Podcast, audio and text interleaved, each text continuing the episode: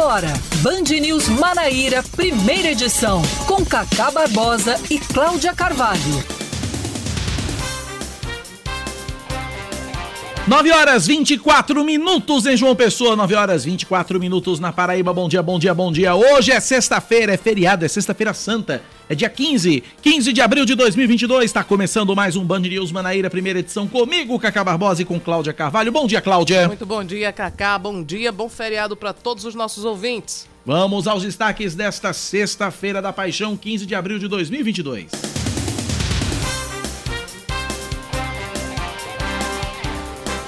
As forças de segurança da Paraíba intensificam durante a Operação Semana Santa as fiscalizações para coibir e punir crimes de poluição sonora no feriadão.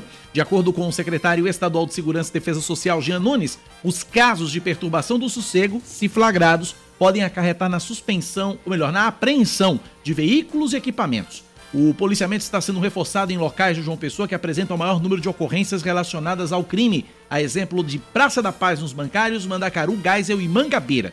A Operação Semana Santa busca reforçar a segurança, apreender armas, drogas e cumprir mandados de prisão em todos os municípios da Paraíba. Pelo menos seis inquéritos policiais envolvendo abuso sexual e maus tratos a crianças e adolescentes por parte de padrastos estão abertos na Delegacia de Infância e Juventude da capital. A delegada Joana Dark ressalta que o envolvimento de pessoas próximas às vítimas, como no caso da menina Júlia dos Anjos, de 12 anos, assassinada pelo companheiro da mãe, esses casos não são incomuns. Ah, de acordo com ela, as crianças vítimas de violência ou de algum tipo de abuso sempre apresentam sinais que podem ser identificados pela família, como isolamento, medo ou queda no rendimento escolar.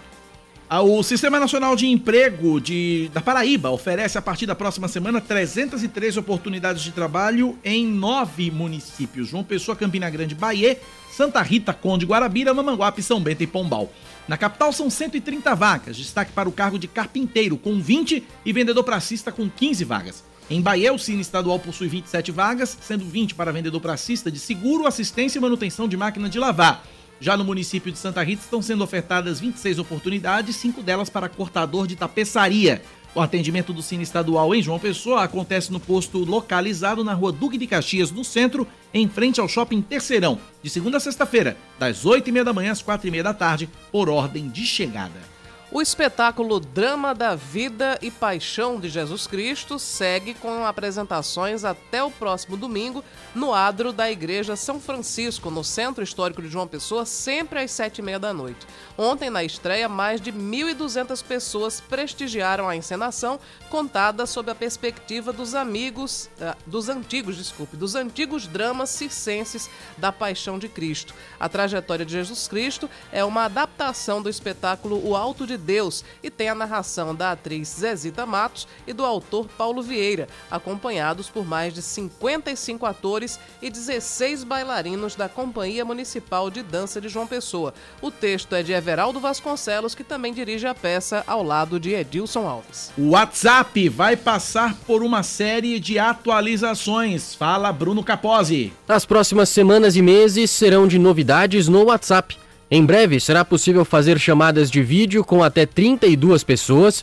Até a mais recente atualização, o limite era de 8 integrantes. Também será possível reagir a mensagens com emojis. Outra mudança importante é o novo limite para o envio de arquivos, que passa a ser de 2 GB. Atualmente, o limite é de 100 megabytes. Por fim, o administrador de um grupo poderá apagar mensagens de outros integrantes. E tem mais mudanças chegando no WhatsApp. A partir dos próximos dias, o aplicativo vai limitar ainda mais o número de mensagens reencaminhadas. Um conteúdo que tenha sido recebido por encaminhamento, por exemplo, só vai poder ser repassado para um grupo ou contato por vez. Antes era possível retransmiti-lo para até cinco contatos ou grupos ao mesmo tempo. O objetivo, de acordo com o WhatsApp, é reduzir a disseminação de notícias falsas e enganosas, gerando desinformação. Outra nova ferramenta, chamada de comunidades, só começa a funcionar depois das eleições no Brasil. A novidade vai permitir a criação de grupos com milhares de pessoas, assim como acontece no Telegram. Hoje, o limite é de 256 usuários.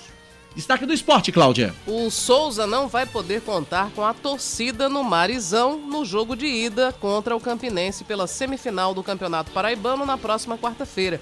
Isso porque o clube sertanejo foi punido pelo Tribunal de Justiça Desportiva de Futebol pelos incidentes ocorridos antes e depois do jogo contra o 13, domingo, pela repescagem do estadual. A decisão foi do presidente do Tribunal de Justiça Desportiva, Raoni Vita, após analisar a defesa apresentada pelos dois clubes. Como segue no campeonato, Souza foi punido preventivamente antes mesmo da conclusão do inquérito. Já o 13, eliminado, segue com o processo tramitando normalmente e uma eventual punição vai ser aplicada para a próxima temporada. Agora às 9h29 na Paraíba. Band News. Tempo.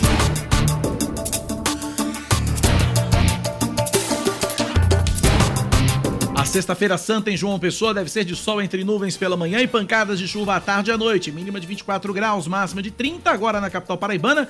Os termômetros marcam 29 graus. Em Campina Grande, a semana termina com previsão de sol entre nuvens pela manhã, pancadas de chuva à tarde e tempo aberto à noite. A mínima é de 20, a máxima pode chegar aos 31 graus e na Rainha da Borborema, nesse momento, a temperatura é de 26 graus. 9 e meia na Paraíba, 99111-9207, 99111-9207. Participe, estamos ao vivo até às 11 da manhã neste feriado de Sexta-feira Santa aqui na Band News FM Manaíra. 9911-9207. Cláudia Carvalho, além de ser Sexta-feira Santa, o que aponta, o que revela, o que afirma o seu infalível calendário, Cláudia? Pois é, além de ser Sexta-feira Santa, hoje é dia do desarmamento infantil.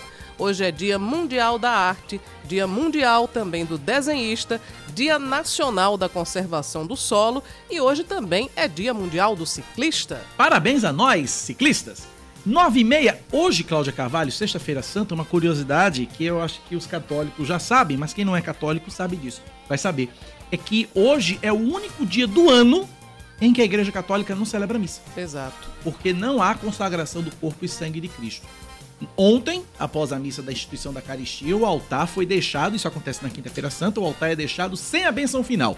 E aí, hoje, é realizado o exercício de recolhimento, meditação, agradecimento, contemplação do sacrifício de Jesus, momento esse que segue até domingo, domingo de Páscoa, quando é celebrada a ressurreição. Então hoje, sexta-feira santa, não há celebração de missa, mas tem outras celebrações, tem via sacra, tem uh, o ofício da agonia que é rezado, tem a liturgia da paixão do Senhor, que tem a, a procissão do Senhor morto, enfim, só não tem missa. É o único dia do ano que a Igreja Católica não celebra missas. 9 da manhã, 31 minutos na Paraíba. Falando em Sexta-feira da Paixão, a gente lembra dos espetáculos, das encenações da Paixão de Cristo, as encenações teatrais da Paixão de Cristo, celebradas em todo o país. Em João Pessoa não é diferente. Ontem o espetáculo estreou aqui na capital, após dois anos sem apresentações, e parece que foi um sucesso de público, mais de 1.200 pessoas é. prestigiando a estreia ontem da Paixão de Cristo de João Pessoa. E para falar sobre isso, a gente está na linha com o diretor executivo da Funjop, Marcos Alves. Professor Marcos, bom dia, bem-vindo à Rádio Band News FM. Bom dia, Cacá, bom dia, Cláudia e todos que fazem a rádio, CBN. Pode falar, Band News, né? Band News Band FM, News. Band News FM. Band News é, FM, professor, a primeira pergunta é com relação a esse sucesso de público. Mais de 1.200 pessoas prestigiando ontem a estreia da Paixão de Cristo João Pessoa. Era esperado esse movimento todo, professor? É, Cacá, era esperado sim, sabe? Porque nós entendemos que existe uma, uma demanda, existe uma carência, as pessoas estão com muita vontade de começar a voltar a se envolver culturalmente na cidade, né? Assim, e a Paixão de Cristo que nós montamos ontem em frente ao Museu de São Francisco foi o primeiro grande evento público, assim, massivo, né? E a gente aguardava essas pessoas, tanto é que nós colocamos ali eh, na área do Museu de São Francisco exatamente 1.200 cadeiras para receber as pessoas de maneira confortável e tinha mais gente do que isso, né? Eu já pedi à nossa equipe, inclusive, que hoje colocasse mais cadeiras para poder acolher o nosso público, né? Mas isso é um reflexo desses dois últimos anos que nós vivemos, sabe, Cacá? Porque a gente ficou recluso durante muito tempo, né? E agora todos, todos estamos querendo ter experiências sociais fortes, bonitas. E a Paixão de Cristo é um grande momento para isso, né? Cláudia Carvalho. Professor, o senhor falou sobre a colocação de, de cadeiras extras para a apresentação de hoje. Né? Eu queria saber quantas mais, é, quantos, quantos assentos mais estarão disponíveis? E Não, também uma outra vai... pergunta é sobre a, a, a abordagem de, desse espetáculo, porque é um, um, grande desafio. A Paixão de Cristo já foi encenada tantas e tantas vezes. É, qual o, o, enfim, o viés que foi encontrado para enfim, reviver esse drama que é tão, tão próprio do cristianismo, tão conhecido, tão encenado tantas vezes?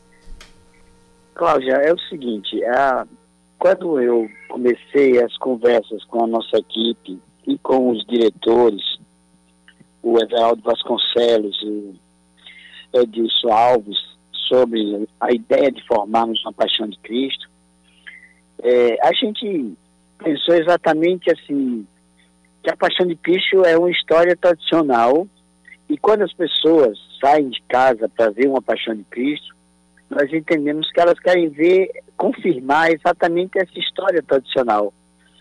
Nós estamos falando aqui de um, uma parte artística, mas que faz parte de um ritual religioso, talvez o mais forte ritual religioso da Igreja Católica, né, do mundo ocidental, é a Paixão de Cristo, tá certo?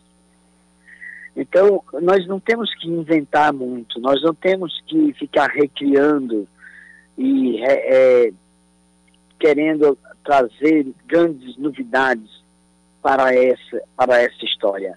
Nós temos que ter uma ideia estética de contar a narrativa da tragédia de Jesus, é, que emociona as pessoas, com elementos simbólicos, com elementos fortes, com capacidade interpretativa dos atores, das atrizes, né? Com movimentos bonitos. Então, esse espetáculo que o Everaldo Vasconcelos e Edilson, Edilson Alves é, montaram, conjuga tudo isso. Primeiro que eles fizeram a narrativa da, do drama de Jesus de modo tradicional, mas com muita beleza. Incorporou elementos da arte do circo, por exemplo, é, incorporou uma estética bem nossa, sabe assim, com traços é, medievais e com traços modernos e com traços nossos, incorporou a, a Companhia Municipal de Dança, os nossos bailarinos da Companhia Municipal de Dança participam da Paixão de Cristo nos momentos de, de, de, de dança, né? É, então, é, a novidade do espetáculo é exatamente essa, é você contar a história de Jesus nos dias de hoje, mas que consiga encantar as pessoas. Ontem, lá no lado do, da Igreja de São Francisco, nós vimos é, pessoas emocionadas, pessoas chorando, entendeu? Porque o espetáculo foi muito bonito. E não ficou inovando, não Edilson ficou chorou, né? querendo né? trazer é, inovações exageradas para o mito e para a história e para o ritual da Paixão de Cristo. Né? Apenas contamos a história de modo com a narrativa tradicional, mas com beleza e com traços da cultura e da arte paraibana. Vale ressaltar, Cláudia, que esse espetáculo é totalmente de João Pessoa. Assim, é uma coisa criada por diretores da cidade de João Pessoa, por atores, atrizes, técnicos do teatro, técnicos da FUJOP, todos envolvidos nesse processo. Nós juntamos aí, num único espetáculo, atores e atrizes de mais de 20 grupos de teatro de João Pessoa, unimos todos esses grupos num só espetáculo. Então, ao todo, nós temos aí 60 pessoas envolvidas, mais os técnicos, dá um volume de 150 pessoas envolvidas diretamente na formação e na montagem desse espetáculo da Paixão de Cristo. E é totalmente uma contribuição artística e cultural totalmente de João Pessoa, sabe assim. Então isso também nos deixou muito contente, porque a gente conseguiu é, unificar, conseguiu unir tantos grupos de teatro, sabe, que estavam sem se apresentar há dois anos, e há oito anos não se fazia Paixão de Cristo em João Pessoa, é necessário que se diga, né? Então nós estamos, a FUNJOP e o prefeito Cício, nós tínhamos esse compromisso de trazer, de refazer os caminhos da nossa paixão de Cristo e ontem nós reinstalamos isso. Agora João Pessoa tem de volta o seu espetáculo de paixão de Cristo de maneira majestosa, eu diria, sem exagero. Quem for lá vai ver que está bonito. É, Marcos, você ressalta aí o fato de ser um espetáculo 100% made in Paraíba, são artistas daqui da terra. Já houve é, outros momentos é, aqui em João Pessoa em que é, eram convidados atores enfim, de, de conhecimento nacional, enfim, muito famosos, estrelas e astros de, de novelas, cinema. Aí eu queria lhe perguntar se a tônica desse espetáculo, é, sempre com artistas locais, vai ser mantida nos outros anos. O que é que você acha também sobre, inclusive até a, a, a Paixão de Cristo de Nova Jerusalém, que sempre traz para o elenco, enfim, globais, enfim, a, artistas bastante conhecidos. O que é que você acha dessas diferenças de, de, de seleção de cast? Olha, eu não, não vejo uma coisa é, polêmica nem contraditória, não, tá certo? Eu acho que são momentos. Nada nos impede, por exemplo, de eventualmente, em muitas circunstâncias, a gente trabalhar com artistas nacionais. Nós vamos trabalhar com artistas nacionais. Quando eu coloco que a gente montou uma Paixão de Cristo com atores e atrizes técnicos de João Pessoa é mais para ressaltar esse momento importante que a gente está vivendo, sabe? De dar uma atenção aos nossos artistas locais, entende? Isso não nos impede, ou não nos impedirá de, em variados momentos, a gente ter atrações nacionais. Nós vamos é, trabalhar também com artistas nacionais, seja cantores, atores, atrizes, bailarinos, né, artistas plásticos. Por exemplo, o ano passado, no auge da pandemia, Cláudia, vocês da, da Band News, vocês acompanharam isso, no auge da pandemia, nós criamos a Companhia Municipal de Dança de João Pessoa. E nós lançamos um edital público a nível nacional. Então, nós é, contratamos bailarinos de diversas cidades brasileiras e também de João Pessoa e da Paraíba. Isso não há nenhuma contradição, entende? Agora, a questão é do momento, sabe? Assim, é, o momento que nós vivemos exige uma, uma atenção, um estímulo às artes locais, que estão é, paralisadas há muito tempo, né? que perderam o contato com o público. Então, a Paixão de Cristo foi o momento para a gente fazer isso, entende? É, mas eu não vejo nenhum problema dos nossos artistas estarem dialogando com artistas nacionais e quem sabe um dia até com artistas internacionais, para fazermos essas trocas de experiências sem nenhum problema, sabe assim. Na Funshop a gente entende isso de maneira muito tranquila. Agora mesmo, Cláudia, eu estou com um edital público aberto na área das artes plásticas para formar o Salão Municipal de Artes Plásticas. E é, um, e é um salão a nível nacional. O edital permite que artistas plásticos de qualquer lugar do país possa se candidatar para expor sua arte em João Pessoa durante o Salão Municipal de Artes Plásticas. Isso não inviabiliza o artista local, sabe? Ao contrário, isso até cria conexões, estabelece interações entre o artista local, o artista nacional. Isso para a gente não é um problema, sabe, Cláudia? De maneira nenhuma. É, e a gente encara com muita naturalidade é, essa proposta, viu? Marcos, a gente está falando ainda sobre o espetáculo da Paixão de Cristo, mas certamente a Funjop já está planejando um, um, outro evento que é o São João de João Pessoa. Já, já é possível falar sobre como será essa festa?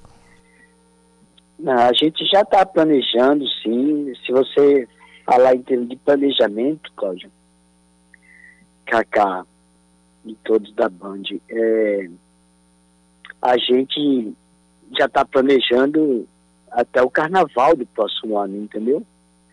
Então, na sequência a gente vai a gente vai dar prosseguimento aos nossos planos para o São João. Aí vem a festa das neves, aniversário da cidade de João Pessoa, é, o período de primavera que a gente vai estar propondo coisas novas em João Pessoa também. Então nós temos um planejamento para o ano todo, sabe? E para o próximo ano também, que a gente já começou a desenhar o nosso carnaval do próximo ano, por exemplo. Então, temos, temos muito a fazer, sabe assim? Eu não posso lhe antecipar detalhes sobre São João, porque esses detalhes eu gosto sempre de deixar que o próprio prefeito Cícero Lucena anuncie, né? Como será o São João, onde ele será, qual o tamanho do nosso São João. É, mas a gente já tem um plano para isso, sim, tá certo? Na Funjop a gente trabalha bem antecipado, sabe assim?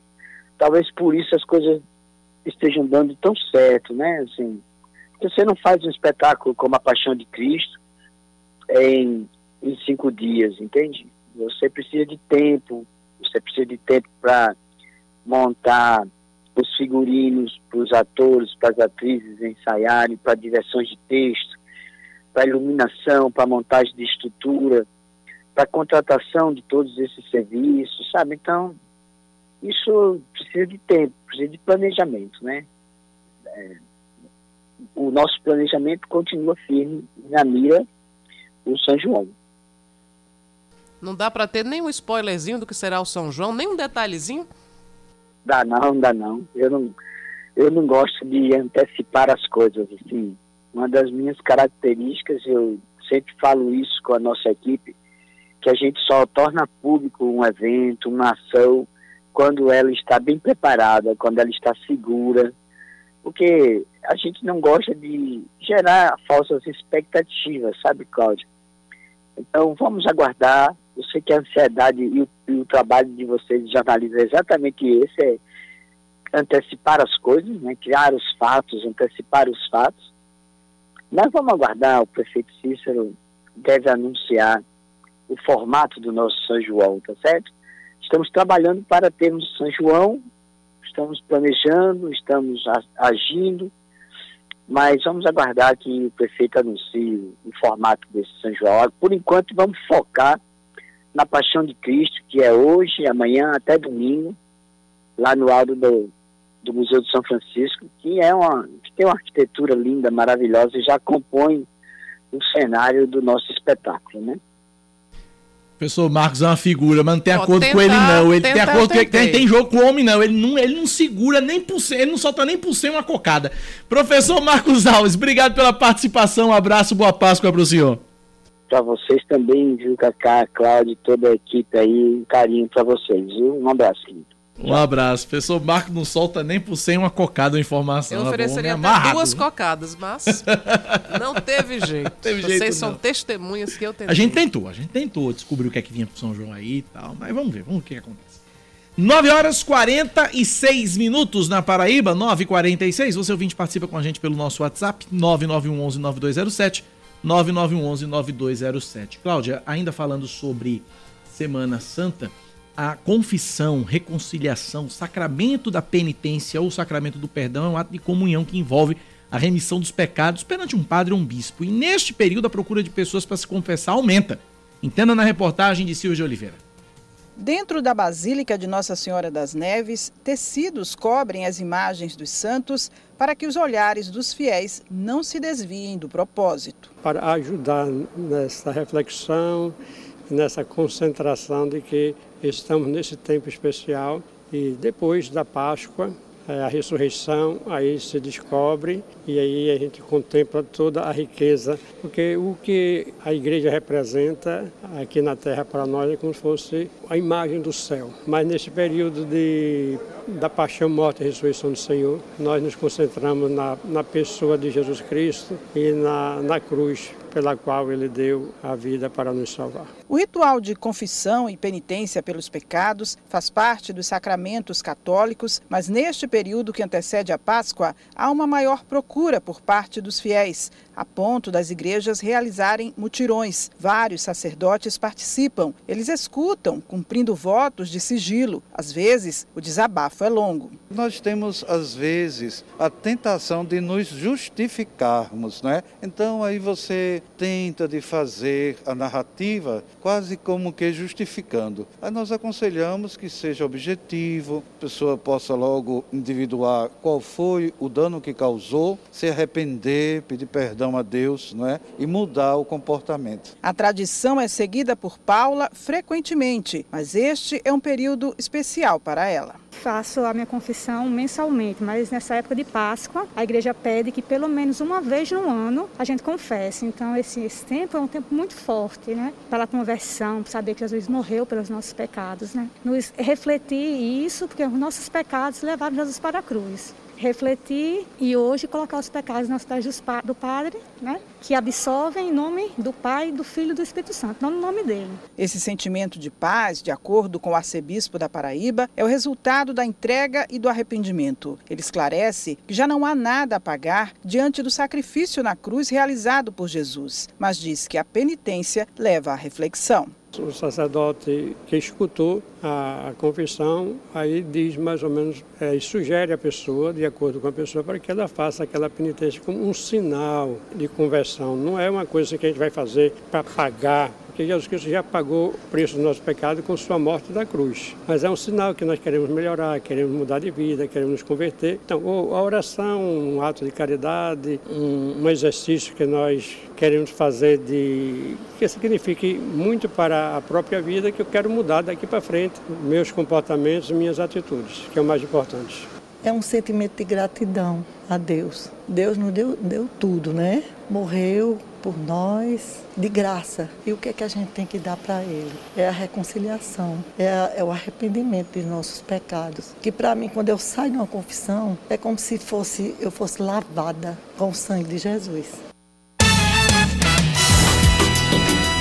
A esperança não decepciona. Essa é uma das mensagens que a igreja vem pregando após esses dois anos de pandemia. Ontem, um vídeo divulgado pelo Vaticano mostrou o Papa lavando e beijando os pés de 12 detentos de várias idades, incluindo uma mulher. É... Nós, sacerdotes, devemos ser os primeiros a servir os outros e não explorar os outros, foi o que disse o Papa Francisco.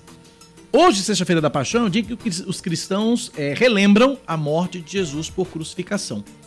O Papa preside dois serviços, incluindo uma procissão à luz de vela, a Via Crucis, ao redor do Coliseu de Roma. Isso lá no Vaticano. Aqui no Brasil também temos várias outras celebrações. E para falar sobre a importância de se lembrar o sacrifício de Jesus Cristo, a gente conversa a partir de agora com o padre Eliezer Pereira de Souza, padre da Paróquia Santana. Padre Eliezer, bom dia, bem-vindo à Rádio Band News FM. Bom dia, meu irmão. Bom dia a todos.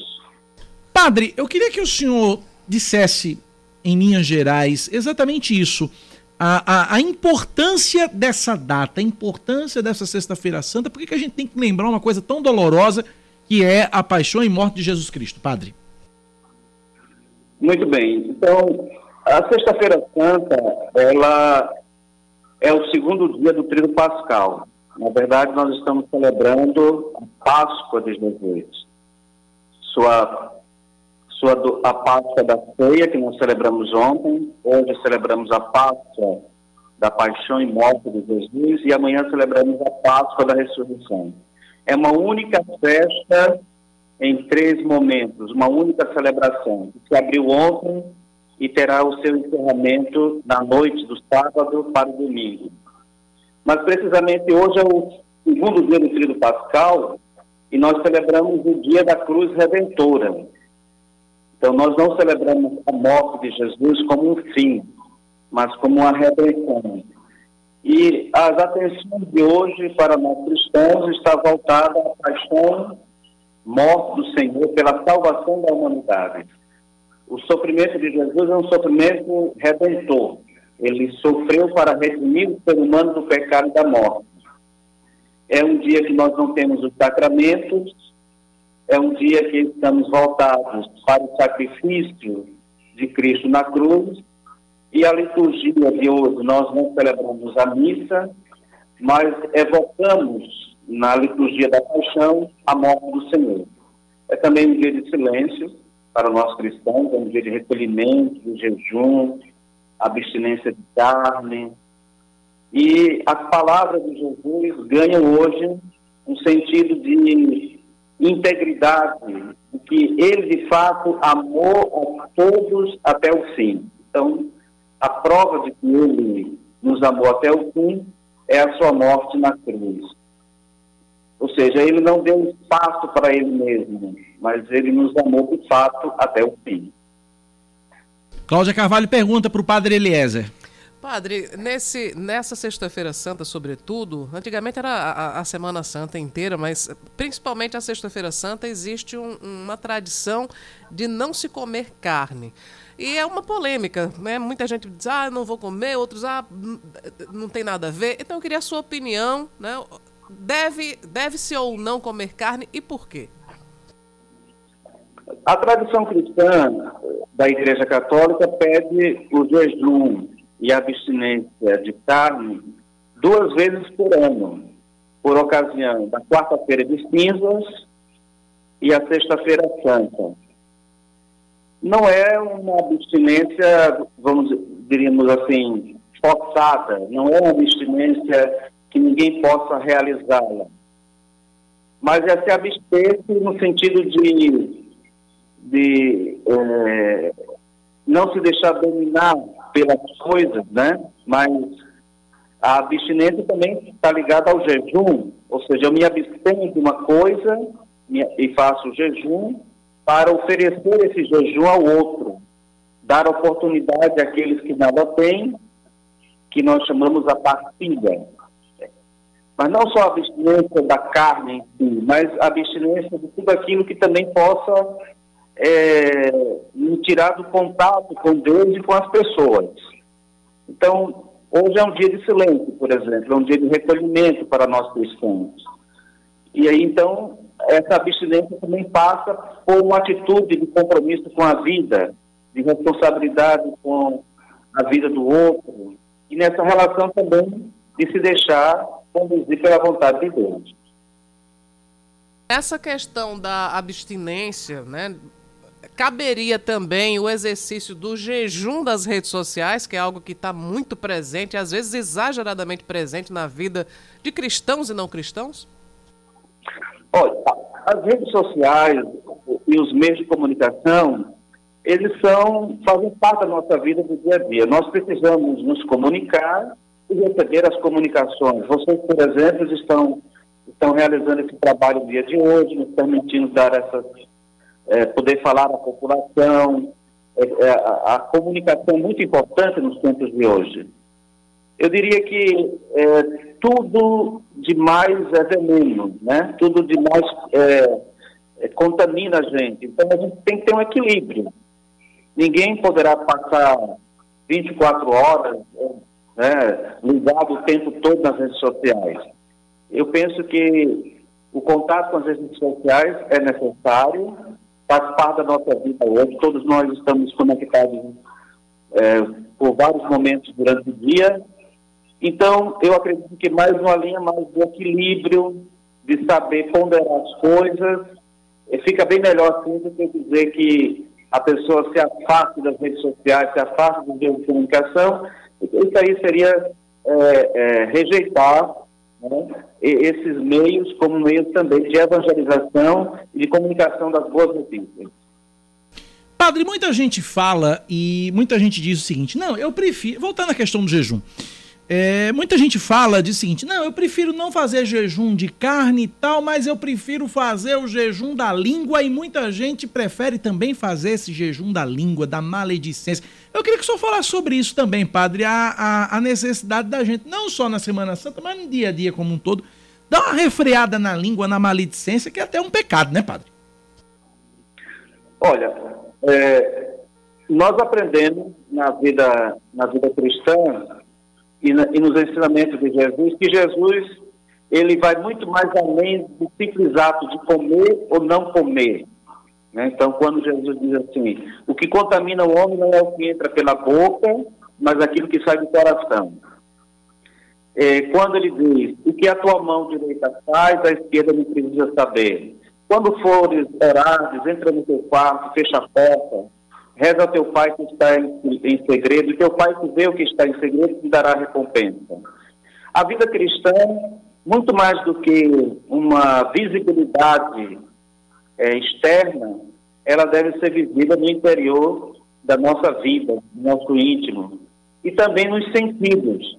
Colocar os sentidos, os, os olhos, os ouvidos, a boca, as mãos, é, todos os nossos sentidos a favor da vida, da vida plena, a favor da alegria, da paz, da justiça, usar os sentidos para fazer o bem.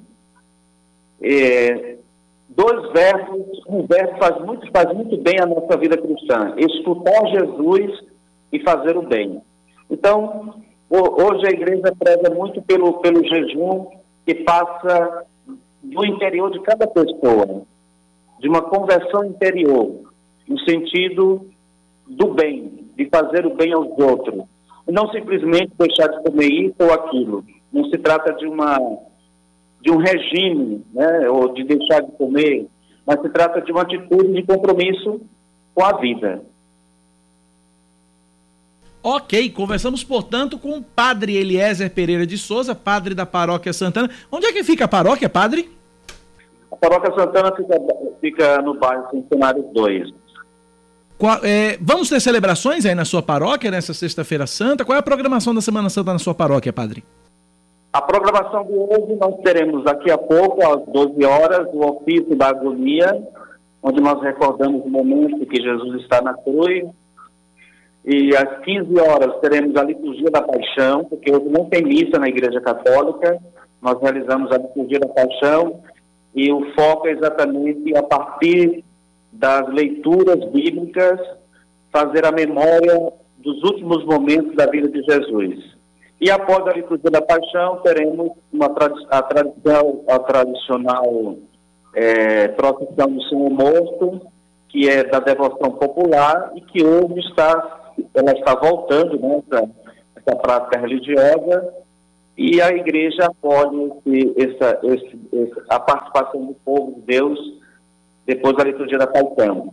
E amanhã nós teremos a vigília da Páscoa, onde nós iremos à noite do, do sábado é, vivenciar a ressurreição do Senhor, e a, a vigília pascal. E assim nós encerramos o trilho pascal.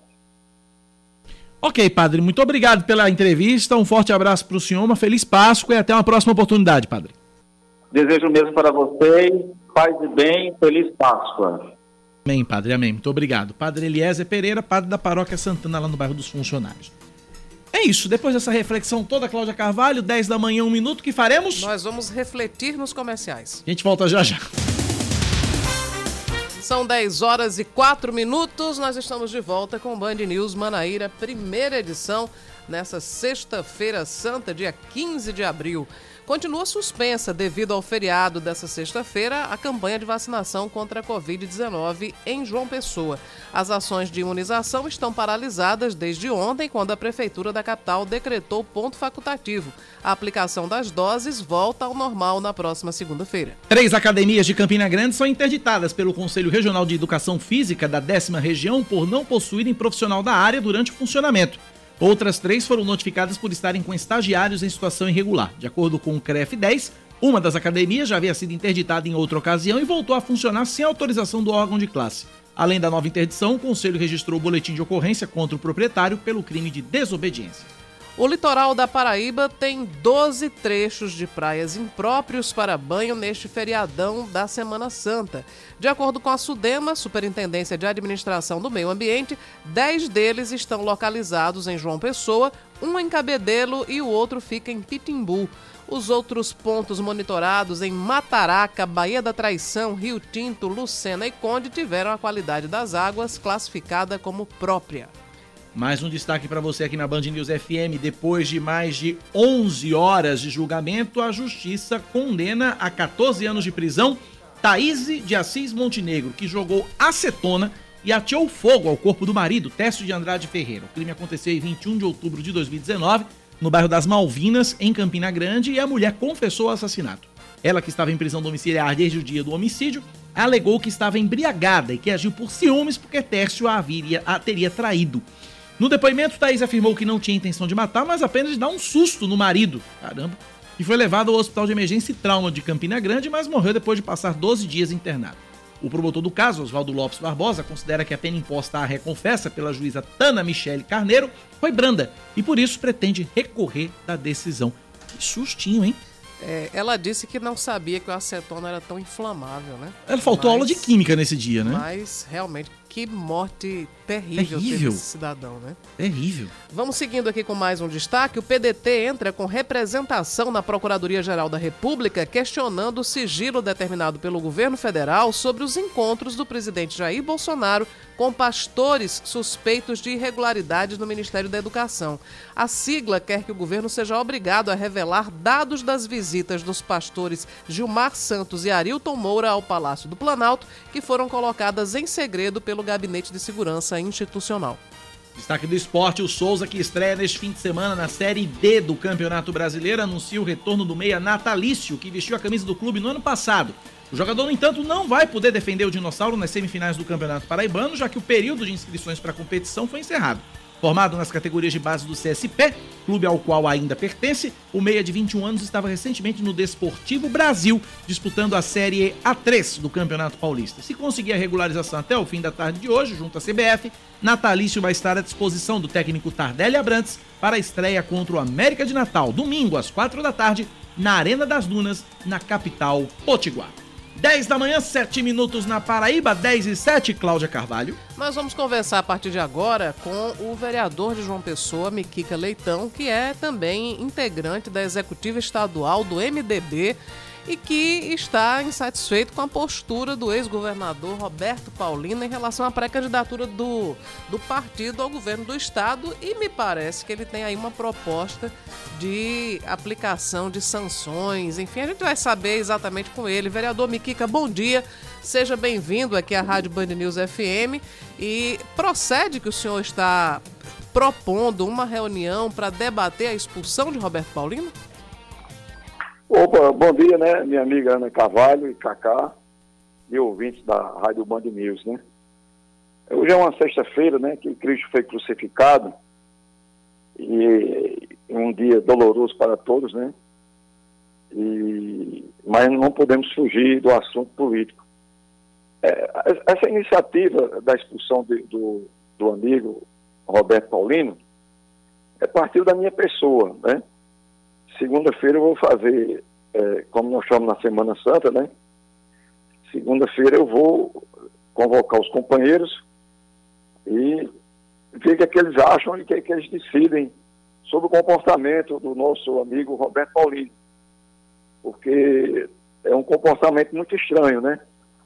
Porque o presidente estadual do partido, o senador veneziano, e pré-candidato a governador, liberou o, companheiro Roberto Paulino para decidir votar no candidato que eu costumo chamar inquilino né, do Palácio da Redenção, que está com os dias contados. E como o Roberto tem as suas, é, é, como se diz, suas justificativas, né? É justamente o problema dos contra-cheques, dos empregos, né? É, MDB achou por bem liberar, liberar ele votar. Mas ele já não está mais nem. Assim, ele está tentando atrapalhar o projeto de candidatura de veneziano que já está consolidado, né? A eleição hoje na Paraíba, ela está entre o senador veneziano, Pedro, e o inquilino do palácio. O campo está embolado, né? Quem disparar lá na frente né, é quem vai ser o governador. E eu creio e acredito que veneziano está crescendo muito. E isso faz com que o governo fique é, de forma assim deselegante, usando um homem, um homem como Roberto Paulino, que tem uma personalidade, um caráter, um cara bom, uma pessoa boa, e está se passando por isso para atingir o nosso pré-candidato veneziano. E está um negócio, um clima muito ruim, muito chato, né? Vereador, de que forma, vereador? é, o, senhor, o senhor disse que o, o- o ex-governador Roberto Paulino estaria atrapalhando a pré-candidatura. De que forma o, vere- o Roberto Paulino estaria atrapalhando a pré-candidatura de veneziano? É com suas entrevistas, ele, a última entrevista que ele deu, ele disse que ia levar parte do MDB raiz para apoiar o, o inquilino, o governador, né? E com isso atrapalha, né? De qualquer maneira, não é bom. Né? E quando eu vi esse MDB raiz que ele tanto falou, quando eu vi na foto eram três gatos pingados, né? Que ele estava levando para, para, o governo. Quer dizer, isso, isso é alguém que está por trás disso, né? Usando o amigo, o companheiro Roberto Paulino, que não é o perfil dele, né? Você, você não pode ajudar, mas também você não pode atrapalhar, né?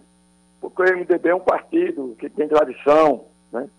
aqui na Paraíba, é um partido que sempre teve governador da Paraíba, e, e principalmente Roberto, que foi governador daqui, foi nosso candidato em 2002, mesmo a gente sabendo que era difícil a eleição, mas nós enfrentamos, conseguimos ir para o segundo turno, né, contra Cássio, que era um forte candidato, né. Então isso está, é muito chato, a gente não está gostando, está entendendo? Cláudia. É, o, o ex-governador Roberto Paulino, ele foi retirado da, da executiva estadual do partido, ele era vice-presidente. Na, na, nova configuração, na, se não me engano, na última sexta-feira, eh, foi feita uma alteração, ele foi retirado da executiva estadual do MDB. E naquela ocasião ele dizia que não, não entendia porque estava sendo retaliado, porque na instância nacional o MDB tem uma pré-candidatura, que é de Simone Tebet, e aqui na Paraíba, veneziano não segue na orientação nacional, obviamente, veneziano está recebendo o apoio do PT e, está alinhado com Lula. O senhor não acha que é contraditório pedir punição para Roberto Paulino por discordar da, da pré-candidatura do partido, quando o próprio veneziano também não concorda com a, a, a, a pré-candidatura à presidência? Não, isso, isso aí, é, veneziano, desde o começo da, da, da sua pré-candidatura, que ele conversou com Lula, e no tempo que ele começou com Lula, Simone Tebet nem pensava em ser candidata, né? É tanto que ela não, ainda, ainda hoje não decolou, né? E eu tenho certeza que essa candidatura da Simone, que a gente respeita, Simone Tebet, a senadora, ela não vai, não vai até o fim, né? Porque todos nós sabemos que não decolou. É, fica ali naquela margem de 1% para baixo e tal. E o senador veneziano foi bem claro com, com, com o presidente Maria Rossi, né, com Lula, com todos, e ficou acordado naquela época, naquele tempo, que veneziano iria votar juntamente com Lula. O palanque dele, aqui na Paraíba, ia ser com Lula. Né? Isso aí foi deliberado e, e veneziano não vive falando mal da Simone, não vive tentando atrapalhar, né? E eu tenho certeza que até Simone Tebet vai votar em Lula também. Não tenho nem dúvida. Vereador, qual é a análise que o senhor faz dessa nova configuração da, da executiva estadual do MDB, inclusive que tem a sua participação? Ah, olha, o, o, são os membros, o Roberto, o Roberto Paulino, que era vice-presidente do partido, teve que mudar por causa da, da, dos comportamentos, né, do comportamento dele. Mas ele continua no MDB.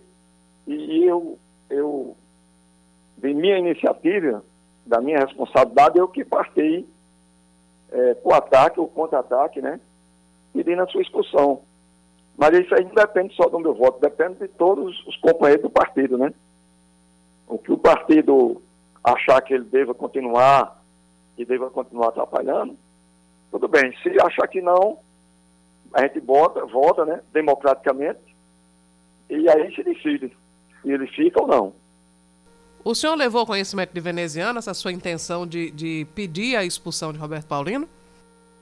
Eu, eu conversei com o veneziano pelo celular, porque ele está viajando muito, né? Recebendo muitas adesões.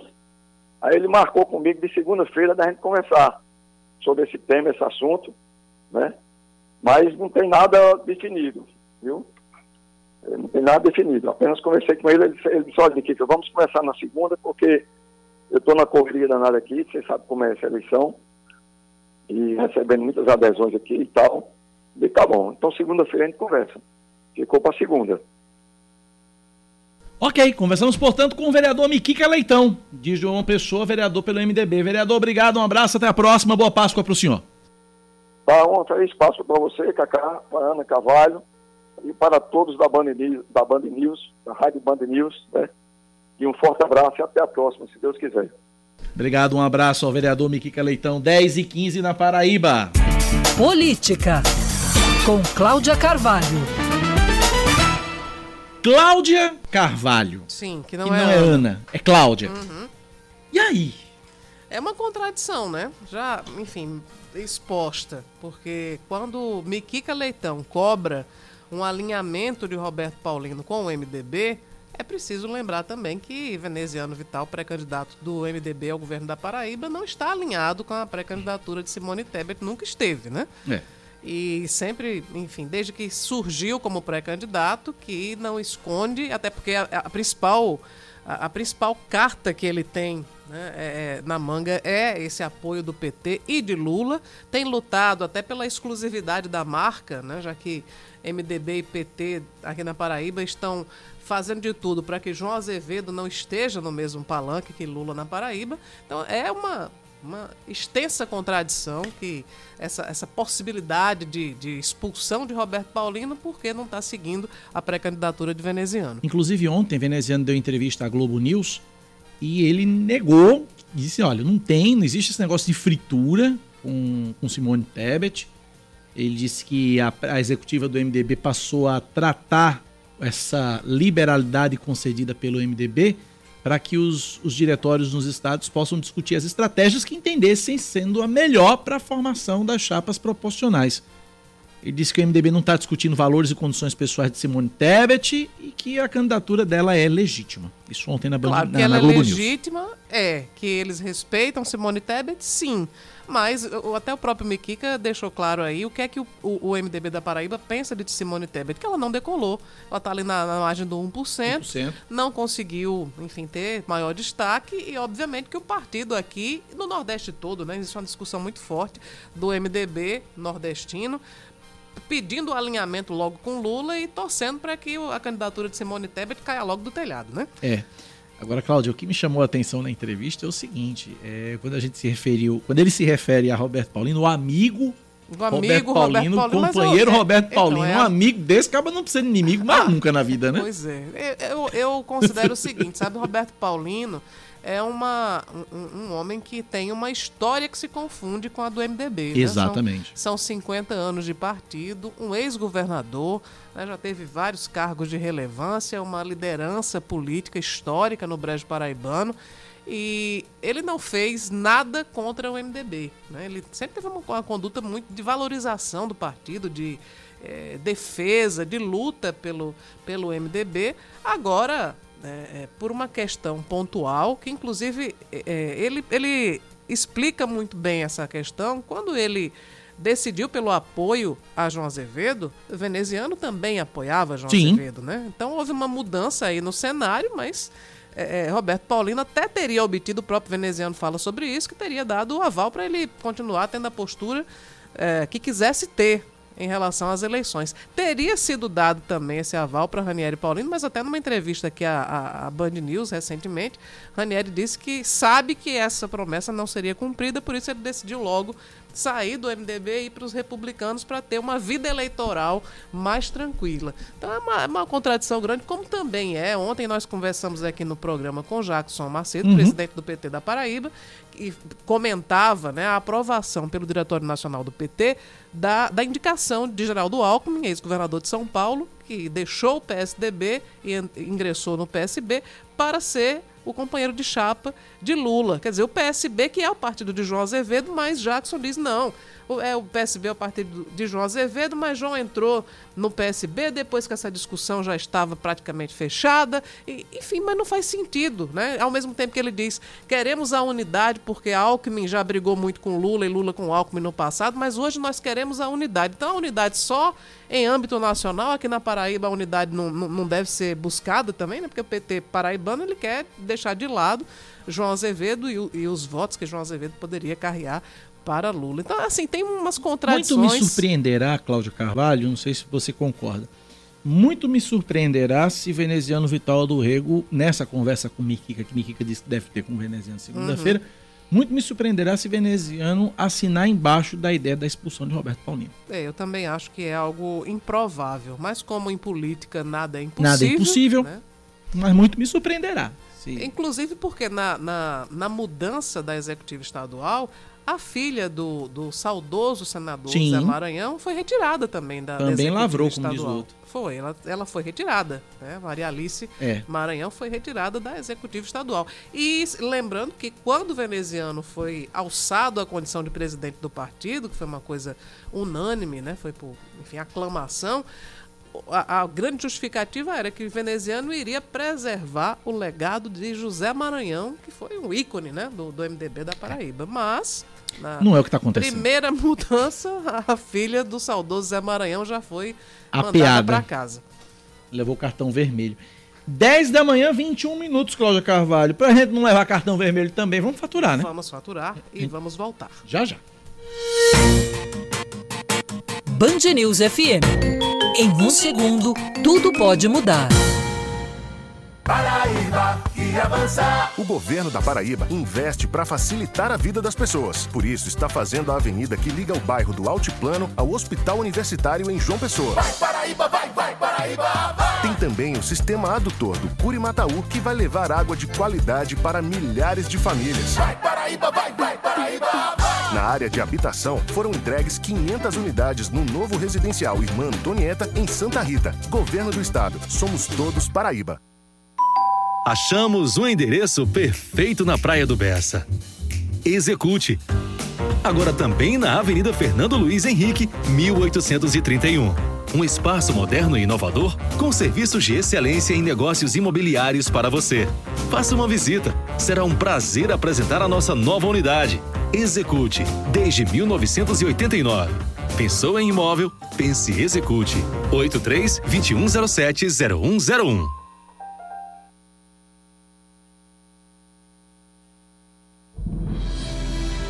Dia de reflexão, de paz, de perdão, de oração e de agradecimento pelo maior ato de amor.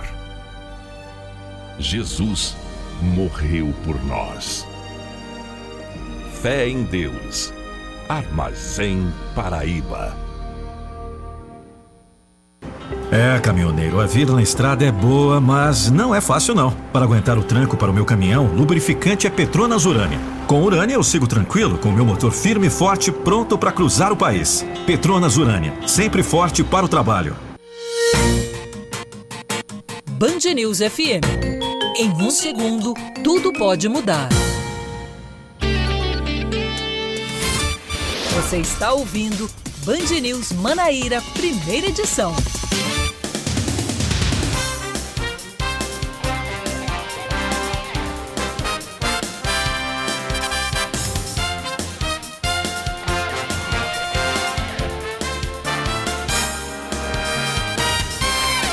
Dez horas 24 minutos, estamos de volta com o Band News Manaíra, primeira edição, nesta sexta-feira santa, 15 de abril de 2022. Olha, 10 procurados da justiça que estavam com mandados de prisão em aberto já foram presos pela Polícia Militar durante a Operação Semana Santa. Teve início ontem segue até domingo. Os presos são acusados de homicídios, roubo, tráfico, furto e receptação e foram apresentados nas delegacias. Os mandados foram cumpridos nas cidades de Souza Esperança, Guarabira, Campina Grande, Santa Rita, Dona Inês e em quatro bairros de João Pessoa, Manaíra, Mangabeira, Gramame e Centro. As prisões foram resultado de abordagens e também de verificação de denúncias que podem ser feitas ao CIOP, Centro Integrado de Operações Policiais, através do telefone 190. A mãe do recém-nascido, encontrado anteontem dentro de uma sacola plástica em Campina Grande, afirma que a criança já nasceu morta. De acordo com a Polícia Civil, a mãe é uma adolescente de 13 anos que afirmou que nem ela nem a família sabiam da gravidez. Ela foi levada ao Instituto de Saúde Eupídio de Almeida reclamando de um sangramento, mas durante o atendimento médico, os profissionais de saúde perceberam a presença de placenta e por isso acionaram a polícia. A adolescente segue internada no ISEA, acompanhada por psicóloga e assistente social. Para a polícia, o próximo passo das investigações é encontrar o pai do bebê que deve responder por estupro de vulnerável, porque a, essa adolescente que é, ficou grávida e deu à luz essa criança tinha somente 13 anos, então é um estupro realmente que houve é, em qualquer hipótese. Né? Sim. Essa história ainda precisa trazer. A gente precisa entender melhor o que foi que aconteceu, mas já está claro que, enfim, a, a garota de 13 anos foi vítima de uma violência. Claro. A senadora paraibana Nilda Gondim, do MDB, nega ter se encontrado com o ex-senador Cássio Cunha Lima, do PSDB, e ressalta a confiança nas vitórias do também senador veneziano Vital do Rego, do MDB, e do ex-presidente Lula, do PT. A parlamentar se pronunciou depois do surgimento de rumores que ela teria se reunido com Cássio de olho nas eleições estaduais. Ao negar o encontro, Nilda afirmou que o momento é de muito trabalho e peregrinação por toda a Paraíba pelo fortalecimento da chapa encabeçada por veneziano e integrada pelo pré-candidato ao Senado Ricardo Coutinho do PT, que tem o apoio confirmado de Lula. A circulação do transporte coletivo em João Pessoa nesta sexta-feira está com a frota reduzida. De acordo com a Superintendência Executiva de Mobilidade Urbana, apenas 28 linhas estão circulando nesse feriado, que é o mesmo esquema praticado aos domingos. Durante o fim de semana, não estão programadas alterações na frota de ônibus da capital, com 54 linhas em operação, em operação amanhã e 28 no domingo. Para conferir todas as linhas, itinerários e horários de circulação dos ônibus, a população pode acessar o site servicos.semobjp.pb.gov.br e clicar no ícone Transporte Público. É serviços, né, Sem sem cedilha. cedilha.semobjp.pb.gov.br. Fortes explosões são ouvidas em Kiev no mesmo dia em que a Rússia confirma o afundamento do seu maior navio de guerra no Mar Negro, Arthur Queiroz. O Ministério da Defesa da Rússia diz que o seu maior navio de guerra afundou por causa de uma explosão no depósito de munições, fazendo com que a embarcação perdesse estabilidade no mar agitado. Mas o governo ucraniano reafirmou que a destruição foi provocada por dois mísseis em um contra-ataque no Mar Negro.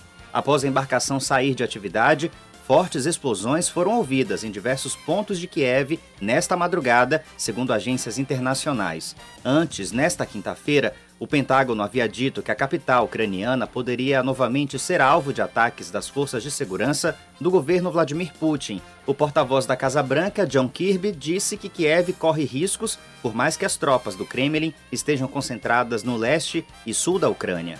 Yes, of course, Russia still has the capabilities. Kyiv was no longer under threat, particularly from airstrikes. Nesta semana, Vladimir Putin disse que as ofensivas iriam continuar até que Moscou alcançasse todos os seus objetivos e que as sanções de países ocidentais não vão abalar a economia da Rússia. Agora a gente traz informações do esporte. O goleiro do Botafogo da Paraíba, Luiz Carlos, é dúvida no confronto contra o Botafogo de Ribeirão Preto pela segunda rodada da Série C do Campeonato Brasileiro. O atleta sofreu uma lesão no joelho direito durante um treinamento e, se não tiver condições de jogo, o reserva Lucas Ferreira assume a meta alvinegra. Luiz Carlos vem sendo o dono da camisa 1 do Belo ao longo dessa temporada, tendo sido um dos responsáveis pelos bons números defensivos do time, que em 18 jogos em 2022 sofreu apenas 13 gols. O Botafogo paraibano enfrenta o Xará Paulista nesse domingo, às 11 da manhã, em Ribeirão Preto. 10 da manhã, 29 minutos na Paraíba, 10 e 29. 9911-9207 é o nosso WhatsApp. 9911-9207. Recebo aqui uma mensagem, Cláudia, do produtor cultural Carlos Arruda. Ele vai promover hoje, dia 15, às 6 da noite, na Praça Pedro Gondim, no bairro da Torre, a vigésima edição da Malhação do Judas e do Pau de Sebo da Torre vai ter é, cabo de guerra, corrida do saco, pau de sebo e brincadeiras do taco, além, é claro, da tradicional malhação do Judas. Este ano, o homenageado, digamos assim, O alvo. o alvo, né, da, da- das pauladas vai ser o presidente da Rússia, Vladimir Putin. Então, Putin é o Judas da torre este ano lá na Praça Pedro Gondim a partir das 6 da noite hoje, recebendo mensagem aqui do Carlos Arruda. Tá aí a informação para você, que é do bairro da Torre. existe também uma malhação do Judas que é muito, muito tradicional, que é a, a que acontece na Praça dos Motoristas, em Jaguaribe. Mas até agora eu não sei quem será o personagem, né? Homenageado, como diz Kaká. Pois é. 10 da manhã, 30 minutos agora, 10 e meia. Hoje é o último dia da Semana do Pescado lá no bairro do José Américo. Acaba daqui a pouquinho, às 11 da manhã. Tem meia hora para comprar peixe lá. E a feira, de acordo com a coordenadora do evento, Tayara Ferreira, tem ido para muito além das expectativas. Inclusive, nos primeiros dias já teve reposição de estoque. Vamos ouvir. A Semana do Pescado na Secaf, ela, graças a Deus, tem sido um sucesso absoluto em vendas e vem superando todas as nossas expectativas. Ontem, ainda na véspera de abertura, se fez necessário novo abastecimento de pescado para que conseguíssemos atender é, a alta procura da população, que até as 22 horas estavam realizando suas compras tanto no nosso espaço como também através do delivery. É uma preocupação da gestão oferecer aos nossos clientes o preço acessível, a praticidade na hora de fazer as compras e também manter o que temos de melhor, que é a qualidade dos nossos produtos.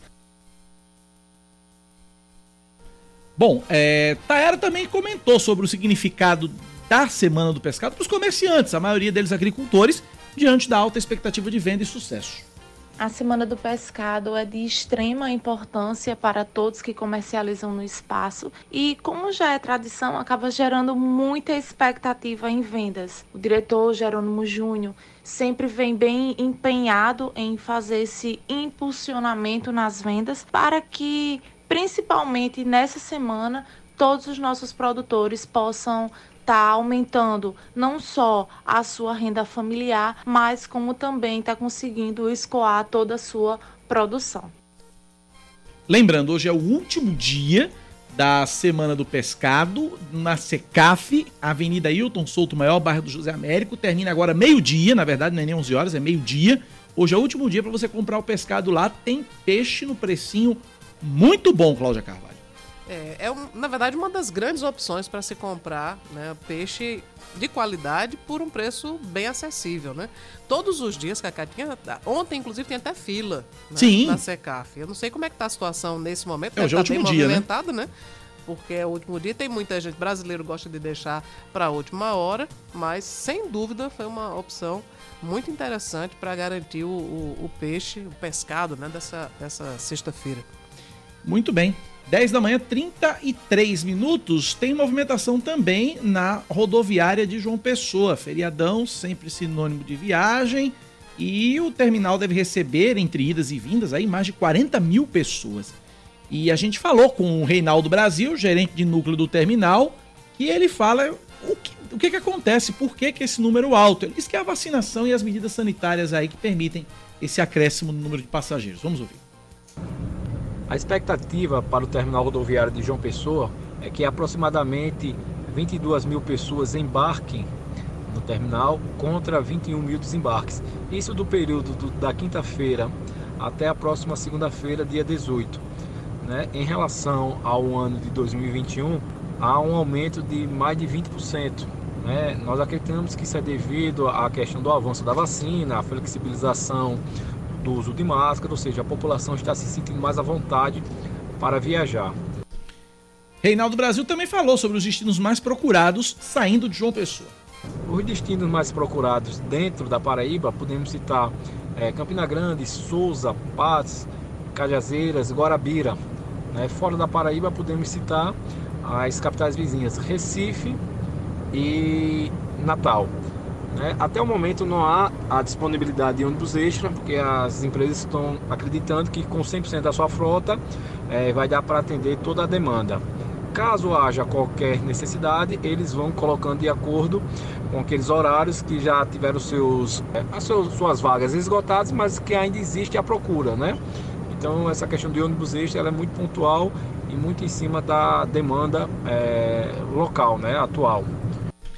Combinar que tudo que a gente fala de rodoviária e destinos mais procurados é padrão, né? Sim. Não muda, né? Novidade seria se fosse algum outro município diferente Uhum. desse. João Pessoa Campina Grande, Patos, Guarabira, Cajazeiras e Souza. Né? A- a- Além disso, é a novidade no momento. Recife e Natal também, além disso, é novidade, né? Mas a informação que interessa é que não vai ter ônibus extra. Essa é a informação. Mas também o, o, o Reinaldo Brasil, gerente da rodoviária aqui de João Pessoa, deixou algumas recomendações para quem vai viajar. É, algumas orientações que podemos, passar é que o passageiro compre a sua passagem de ida e de volta com antecedência. Chega ao terminal também com hora de antecedência. Caso haja qualquer imprevisto, dá tempo do problema ser resolvido e não perde o horário da viagem. Também, assim, identifique as suas bagagens, porque fica mais fácil a identificação e a devolução da mesma e verificar né, com os órgãos competentes quais são as documentações necessárias para que as crianças possam viajar, principalmente crianças menores de 12 anos. Então tá aí para quem for viajar ainda, tá aí a dica do Reinaldo Brasil a respeito da para quem pra, pra ter uma viagem tranquila, né? Uma ida e uma volta tranquila. Mas Cláudia, são 10h36, uma notícia que mexeu com todo mundo, foi um colega nosso lá do Distrito Federal, Cláudia, o Gabriel Luiz, de 29 anos. Ele foi, ele foi esfaqueado no fim da noite de ontem quando chegava em casa no bairro Sudoeste, Distrito Federal. Ele que é da, da Globo, lá do Distrito Federal, da Globo Brasília. Ele foi levado para o Hospital de Base de Brasília, onde foi atendido com hemorragia. É, ele, até a atualização, até o último boletim médico, ele passava por cirurgias, deve ficar em observação antes de ser transferido para UTI, estado de saúde grave, porém estável. Gabriel sofreu perfuração no abdômen, no pescoço e na perna esquerda. Ele foi encontrado embaixo de uma marquise sentado, tentando conter o sangramento. A polícia militar disse que procura os responsáveis pelo crime e que dois homens são suspeitos. É, as circunstâncias e a motivação do ataque ainda, é desconhe- ainda são desconhecidas. No local do crime foram encontradas uma carteira e a faca teria sido usada no crime. O celular do jornalista não foi encontrado. Ele tinha saído a pé para ir a um comércio local e trabalhava, trabalha na, na, na Globo. Em nota, a Globo disse que lamenta o ocorrido e repudia veementemente todas as formas de violência. Espera que o caso seja esclarecido o mais rápido possível. Parece uma tentativa de ação, um assalto, né? É. Parece. Né? Levaram o celular dele, né? Exato, mas aí a polícia que vai identificar exatamente o que aconteceu. É uma violência que, enfim, acontece no Brasil todo que nos, nos obriga, inclusive, a, a, mudança de hábitos, né? Apesar de existir esse famoso e propalado direito de ir e vir, mas a verdade é que a gente não tem tanto direito assim. Muita gente evita sair em determinados horários, em determinadas situações, com medo de ser assaltado, que foi o que aconteceu, infelizmente, com o nosso colega lá no Distrito Federal. 10 da manhã, 37 minutos. E essas novidades no WhatsApp, hein, Cláudia Carvalho? É, fica cada vez mais difícil mandar mensagens em massa, né? É, existe uma, uma. Na verdade, todas as redes sociais estão agindo para tentar brecar esses envios numerosos de, de mensagens e o WhatsApp está nesse sentido também. Principalmente no ano eleitoral e aqui no Brasil, porque na- nas últimas eleições presidenciais nós tivemos um avalanche de fake news, de desinformação. Aliás, a gente acabou de receber agora há pouco aqui no, no- no WhatsApp da rádio, a gente de- recebe com muita frequência né, fatos que são, para dizer o mínimo, controversos. Controversos, né? A gente recebeu É. a informação aqui de que um, um determinado artista, que a gente não vai dizer qual, porque não é verdade a informação, né? Um artista morreu. É, e né? é um fenômeno é, é impressionante é que as notícias falsas, as chamadas fake news, elas circulam muito mais do que as notícias verdadeiras. Pois é. Né? É, enfim, é um esforço esse- essas atualizações do WhatsApp, do, do- enfim, das outras redes sociais, elas se dão principalmente para tentar brecar a, a disseminação de informações falsas. Né? Infelizmente também acaba brecando, porque muita gente que faz, é, enfim, divulgação de conteúdo real também acaba brecado porque incide na mesma coisa, né? Na É. mesma coisa eu digo, é, é também o envio em massa. Pois é. mas existem envios em massa que são de notícias reais e existem envios em massa de fake news. As novidades no WhatsApp que vem por aí são as seguintes. Por exemplo, chamada de áudio em grupo, que a gente podia fazer apenas com 8 pessoas, a gente vai poder fazer agora com 32. Vai virar uma balbúrdia, imagina. É 32. uma para grandes reuniões até vai servir. Né? É, eu- ontem, on- é, a irmã, a irmã de minha namorada, ela agora se mudou, vai, tá morando no. tá- foi, foi com o marido agora pro Canadá. Uhum.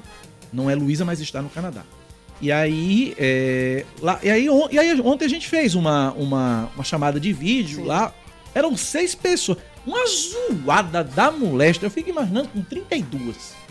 Mas por outro lado, imagina, ela está no Canadá. É. Nós somos de uma época, Cacá, em que para se falar com alguém fora do país, a gente tinha que fazer uma chamada telefônica internacional. Pedir pra telefonista. Exato. Gastava uma fortuna, ligação era ruim, né? Hoje você tem gratuitamente. Gratuitamente você, pelo WhatsApp, a gente você vai falar com qualquer canto do mundo, é verdade. por áudio ou por vídeo, né? E, e sem, sem gastar nada, basta ter para isso uma internet compatível. Quer dizer, é uma, é uma inovação tremenda, né? Pois é, aí tem essa, que a zoada é grande, é, viu? É, 32 sim, pessoas não chamar de vídeo é, é, é, pra, é pra lascar o cano. Aí também, outra, a gente vai poder, assim, isso já é, fe- esse recurso que vai ter no WhatsApp já acontece no Instagram. E você pode reagir às mensagens com emojis, Uhum. aquela- aquelas carinhas, aqueles rostinhos e tal. Outra informação, você vai poder compartilhar documentos, fotos e vídeos de até 2 GB de tamanho. Esse limite era de 100 mega, né? E, os, e essa é a mais legal, os administradores vão poder apagar mensagens indesejadas de integrantes do grupo. Vai dar um trabalho danado pros administradores. Vai dar um trabalho da administrador, ó, essa, essa mensagem não tem nada a ver com o grupo aqui. Pimba, apaga. Aham. Aí vai aparecer lá, mensagem apagada por um administrador fulano de tal. E vai ser assim, dentro de muito em breve, no, no WhatsApp. Tem, vai ter também o, o- o recurso comunidades, que você vai poder ter milhares de pessoas num grupo de WhatsApp. Só que aí esse recurso especificamente aqui no Brasil só vai aparecer depois da eleição, por Exato. motivos óbvios. É porque o Telegram, ele faz isso já atualmente, né? Então o, o WhatsApp ele vai mudar para incorporar uma coisa que aparentemente deu certo no outro aplicativo, né? Exato. 10h41, Cláudia, vamos pro intervalo? Vamos, a gente volta já já na reta final do Band News Manaíra, primeira edição desta sexta-feira santa. São 10 horas e 44 minutos, de volta com Band News Manaíra, primeira edição. A Paraíba é o único estado do Brasil que está há mais de uma semana sem mortes ocasionadas pela Covid-19, de acordo com o Ministério da Saúde. Ontem, o estado atingiu o nono dia seguido sem registro de óbitos. A última morte pela doença foi no dia 5 de abril.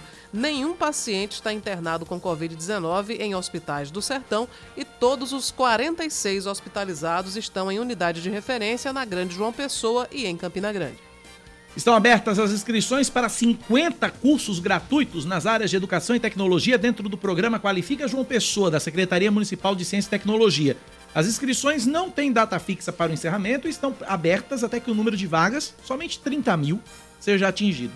Os cursos têm duração de 45 a 60 dias e para se inscrever o candidato precisa acessar o site, anote aí, ead.cecitec, vou soletrar, S de sapato é C de casa e T de tatu é CJP. Cecitec, S-E-C-I-T-S-J-P.com.br. Outras informações podem ser obtidas na sede da Secretaria, no Centro Administrativo Municipal em Água Fria, ou pelo telefone 3214 2883, 3214 2883, de segunda a sexta, das 8 da manhã às 5 da tarde. Um homem morre esmagado por uma carreta em Campina Grande. Esse acidente aconteceu ontem e foi no bairro do Tambor. De acordo com o Corpo de Bombeiros, a vítima, que trabalhava como mecânico, estava realizando um serviço na carreta quando solicitou para o motorista do veículo engatar a marcha. A carreta apresentou falha mecânica e bateu em um poste, atingindo, atingindo em seguida o trabalhador, que não resistiu aos ferimentos e morreu no local. A vítima foi identificada como Fabrício Barbosa da Silva, de 39 anos, e conforme o Corpo de Bombeiros, o filho dele presenciou o acidente. Uma farmácia no bairro São Bento, em Bahia, é assaltada na tarde de ontem. Armados, os criminosos venderam funcionários e clientes e levaram a quantia de 200 reais além de dois celulares. A polícia militar foi acionada, chegou a realizar diligências nas proximidades, mas ninguém foi preso. O salário mínimo em 2023 vai ser de 1.294 reais e não vai ter aumento acima da inflação. O reajuste que consta do projeto de lei de diretrizes orçamentárias de 2023 foi enviado ontem ao Congresso Nacional e segue a projeção de 6,7% para o Índice Nacional de Preços ao Consumidor para esse ano. Até 2019, o salário mínimo era reajustado segundo uma fórmula que previa o crescimento do produto interno bruto de dois anos anteriores, mais a inflação oficial do ano anterior. Desde 2020, o reajuste passou a seguir apenas a reposição do INPC por causa da Constituição que determina a manutenção do poder de compra do salário mínimo. Destaque do esporte agora: o São Paulo vai bem na Sul-Americana. Aline Fanelli. O São Paulo vence o Everton do Chile por 2 a 0 pela segunda rodada da fase de grupos da Sul-Americana. No estádio do Morumbi, 30.307 torcedores marcaram presença no confronto que teve gols de Arboleda no primeiro tempo e Thales Costa no segundo. Para esse confronto, o técnico Rogério Senna escalou apenas Igor Gomes, do time que jogou no fim de semana, e perdeu Jandrei de última hora com indisposição estomacal. Com o resultado, o tricolor assume a liderança do grupo D de maneira isolada com seis pontos. O Ayacucho vem na sequência com três, além de Everton e Jorge Wilstermann com um ponto cada. No domingo, São Paulo enfrentará o Flamengo às quatro da tarde no Rio de Janeiro pela segunda rodada do Campeonato Brasileiro. Inclusive ontem, Cláudia, esse jogo do São Paulo com o Everton pela Sul-Americana teve transmissão da Rádio Band News FM Manaíra com narração primorosa do nosso querido Yuri Queiroga. Yuri Queiroga arrebentando na narração ontem aqui na Rádio Band News FM. Muito bom. 10 da manhã, 47 minutos. O principal passo para diminuir a população carcerária é investir em ressocialização. Essa é a declaração do novo secretário de Administração Penitenciária da Paraíba, João Alves. Ele foi entrevistado por você, Cláudia Carvalho, por Gerardo Rabelo, no programa Muito Mais. Vamos ouvir um pedaço dessa entrevista aqui na Band. Nós temos um projeto de dar continuidade aos, aos sempre prisioneiros, tem muitos projetos bons. Sim. Projetos interessantes, projetos de ressocialização. Não precisa inventar a roda, não, né? Educação. Nós precisamos só melhorar esses projetos e, de acordo com a política de governo, governo federal, governo estadual, conseguir recursos para melhorar e criar novos cursos. Nós temos cursos profissionalizantes, nós temos é, educação, só para você ter uma ideia, nós agora em 2020, 2021, nós, o sistema prisional aprovou 120 reeducandos para, no Enem. Para o Enem. É, 2020. 2021, nós já aprovamos 224. Então, nós tivemos um aumento de 80% nessa aprovação. Isso. E isso quer dizer que o, que o, o reeducando ele quer melhorar de vida, ele quer progredir.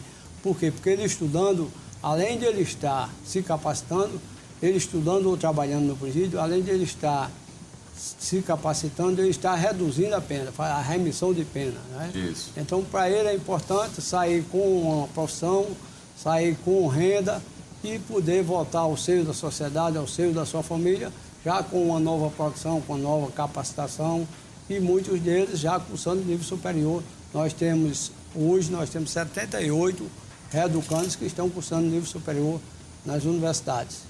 Todo preso, todo apenado que quiser é, é, ter uma alternativa, por exemplo, estudar ou fazer, aprender uma profissão, todo ele tem essa oportunidade? Tem essa oportunidade. Em todos os presídios nós temos algum, alguma forma do preso trabalhar.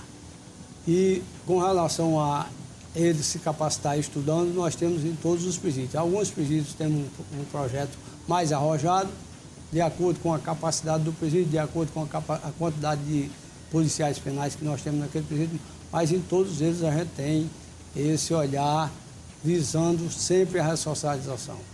E a ressocialização é possível? Eu lhe pergunto isso porque é uma grande polêmica, né, Gerardo? É. Muita gente acredita que uma vez incorrendo em crime, a pessoa não teria mais não consegue jeito, mais vamos sair desse assim. mundo, Exato. né? Na sua opinião, então, não. O, o, preso, ele tendo uma oportunidade, ele muda de vida.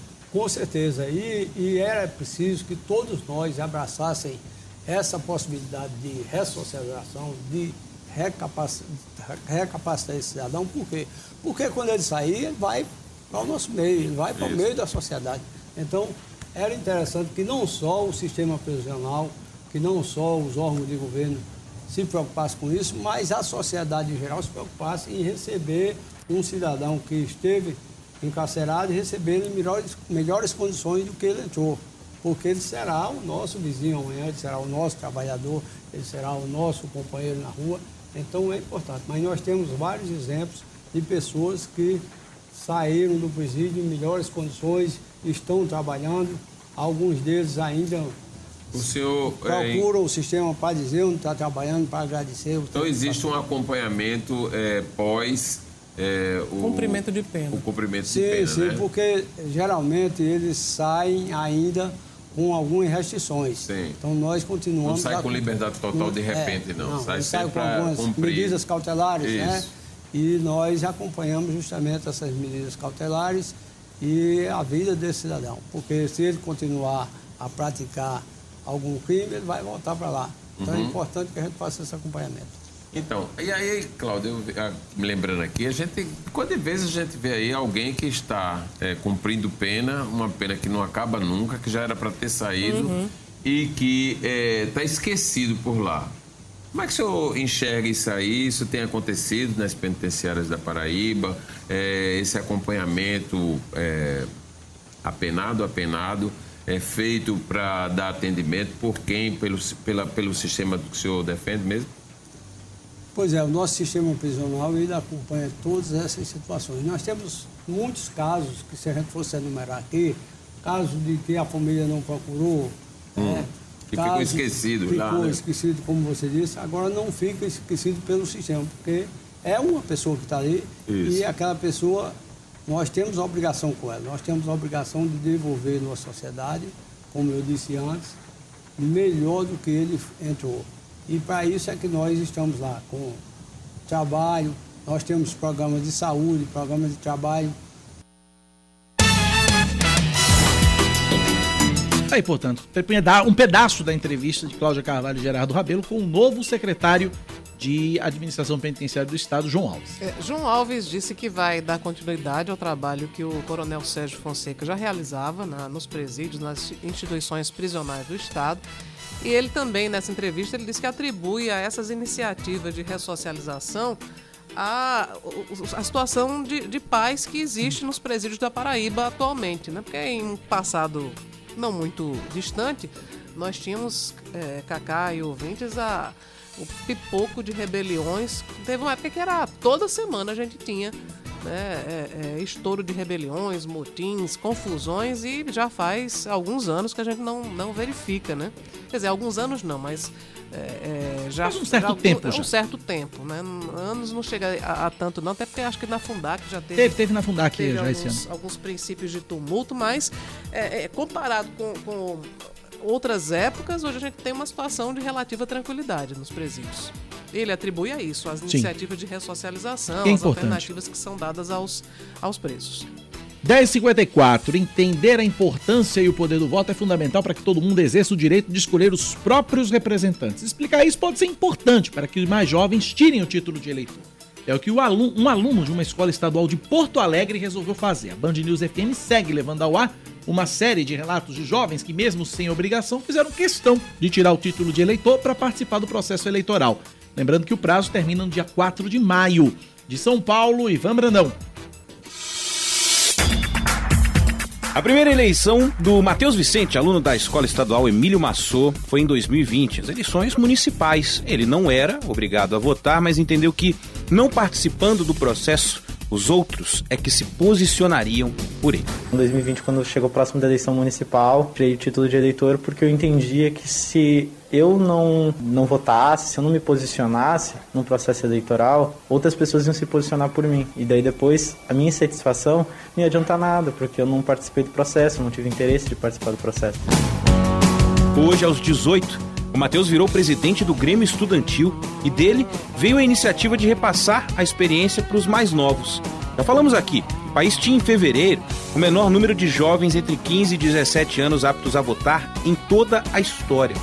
Isso tem mudado, justamente por causa do engajamento, e não só o de artistas, dos partidos, de outras entidades da sociedade civil, mas o seu, o meu, o do Matheus. A gente está organizando agora uma campanha de tirar o título de eleitor. A gente aqui na escola vai tirar de forma online para os estudantes. Vamos organizar atividades, palestras, da, da conscientização para os estudantes, passar conscientização para os estudantes da importância que é esse tema.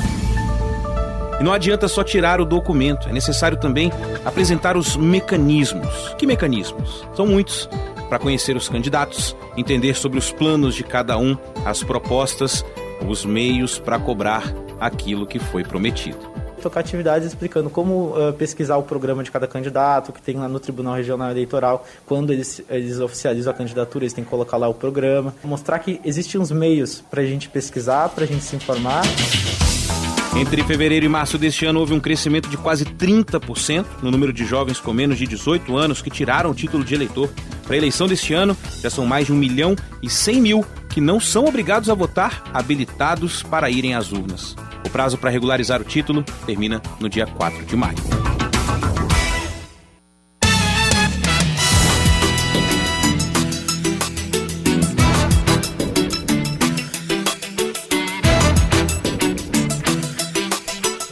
Muito bem, 10 da manhã, 57 minutos na Paraíba. Última informação, Cláudia? É, na verdade, tem um, um, ouvinte me mandou aqui uma mensagem perguntando é, qual seria o destino.